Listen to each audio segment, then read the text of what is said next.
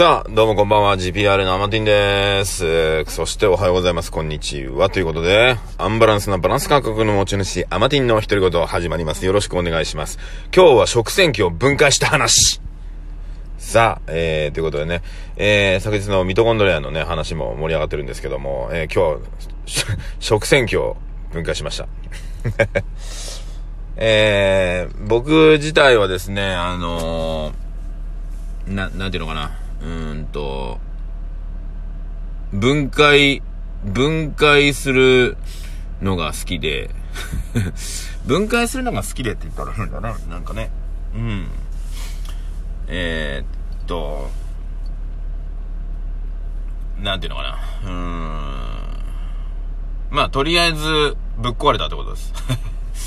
はい。えー、簡単に言うと、えー、まあ水漏れしてたんですよね。で、冬になるとね、なんか水漏れする癖があって、うちの食洗機。えー、はい。まあビルトインではないんですけど、あのー、なんていうの？うんと、まあ、据え置き型？うん、据え置き型っていうのかな？はい。で、それ使ってるんですが、前もね、一回漏れたんですけど、なんかね、あのー、扉のところをね、ゴミ掃除したら治ったんですよ。だからそんな感じで治るかなと思ったら治んなくって、あらっと思ってね。これどうしようということで、まあ、分解屋の血が騒ぐわけです、私ね。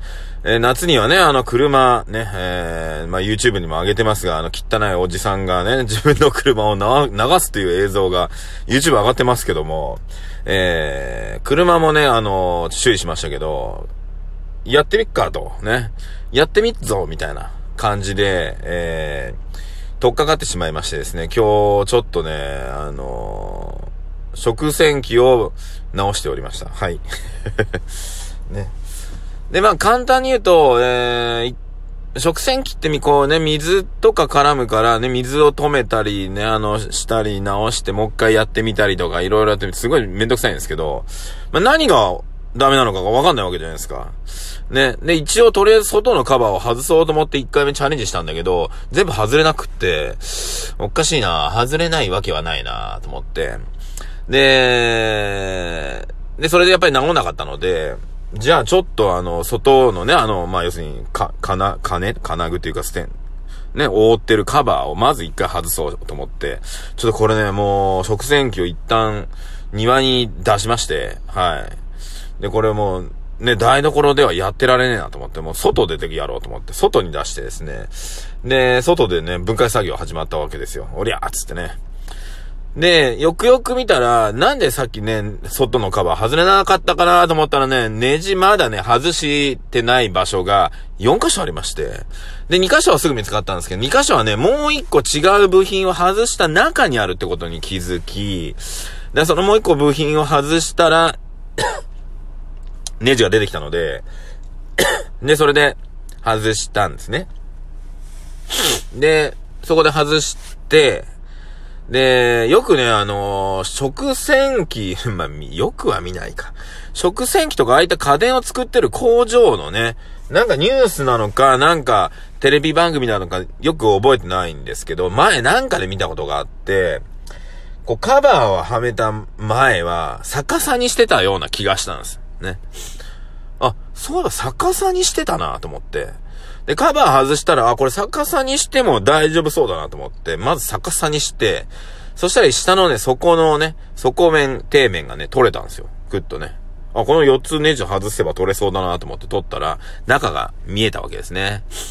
で中が見えたら、大体こういうのって多分パッキンか、まあ、ゴムが劣化してんのかなとか思ったんだけど、そこはね、そんな感じじゃないんだよなと思って。で、どこから漏れてるのかを、まあ、確認してみたら、一箇所怪しい部品があるんですよ。ちょっと汚い部品がね。まあ、確かにもううち食洗機何年使ってんだろうもう4年、5年ぐらい使ってんのかなうん。で、これちょっと外せないかなと思ったらネジ2本でね、止まってたんで、まあ、これネジ外せば、この、ね、チューブと、ね、あの、ホースと、これ取れそうだなと思って取ったら、えー、まあ、ここに原因がありましたね。はい。このホースね、と、多分このホースが、多分汚れてんだろうなと思って、そのパッて取ったら、ホースちょっとな、中やっぱりその、なんだ洗剤とかさ、なんかああいうののもうヘヘドロっぽくついてるわけですよ。あ、これだなと思って。で、もう一個部品みたいなのあって、それを、なんかこう、ちょっともう一個さらに分解できそうなプラスチックのよ、ね、あの、部品だったので、それをね、パカって開けたら、中にね、モーターではないんだけど、多分そこね、水の量を感知して、で、多分、上のセンサーに当たってしまうと、多分、止まるようにしてあったりするような機械みたいな感じなんですよ。見た感じね。見た感じですよ。俺よくわかんないけど、そこはね。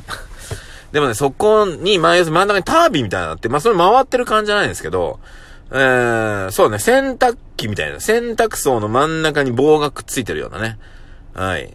そんなタイプのやつで、で、真ん中の棒のところとその洗濯槽みたいなところはね、が、すんげえ汚れてんの。もう、溜まりまくってて、あ、多分これ詰まってんなと思って。で、この詰まってるなと思ったから、これをですね、綺麗に洗って、で、分解、ね、をまた今度逆に戻していくわけですよ。ほんで、ホースはめて、キュッキュッってやって、また戻してね。で、はめてね。で、キュッキュッキュッってやって、スッてやって、うん、んネジが、んこのネジどこだみたいなね、最後ね。あ、んんんみたいな。って言いながら、まあ、なんだかんだうまくいくわけですけど。で、えー、出来上がってくっつけて、で、また家の中持ち込んでね。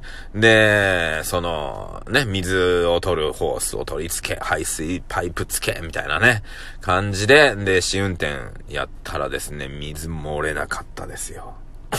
ねえ、もう、感動しましたね。でですね、あの、パナソニックの食洗機なんですけど、あの、聞、聞いたっていうか、そのネットでね、あの修理どんくらいかかるかなと思ったら、その、症状から行くと、なんかすぐね、あの、持って、ね、これ修理が必要です、みたいな感じで書いてあって、えー、1万6千から3万円ぐらいですって書いてあったんです。いや、そんなに出すんだったら、新しいの買った方がいいかなと思うけど、新しいの買ったら大体6万ぐらいするんですよね。あ、そうすると修理した方が安いのか、と思って。でもなんだかんだ、この、ね、出張料含め、2万円から3万5千ぐらいするのを、まあ、今日治ったわけですから、2万円分は浮いたわけですよ。私の、ね、掃除したがためにね。なので、俺、なんていうのかな。うん。あれしようと思って。うん。2万円で肉食おうと思って。ねえ、まあ、そんな感じでございますんでね。今日は修理屋さんをやってました、マーティンでございましたが。さあ、今日はですね、ショールームの配信があってですね、えー、もうこれショールームの配信直前に撮ってるので、今日全然ね、だから、ラジオ撮れなかったんですけど、なのでもうちょっと今からショールームの配信します。ので、えー、ありがとうございました。今日はちょっと短めで、えー、ありがとうございます。アマティンの独り言でございました。それでは、また。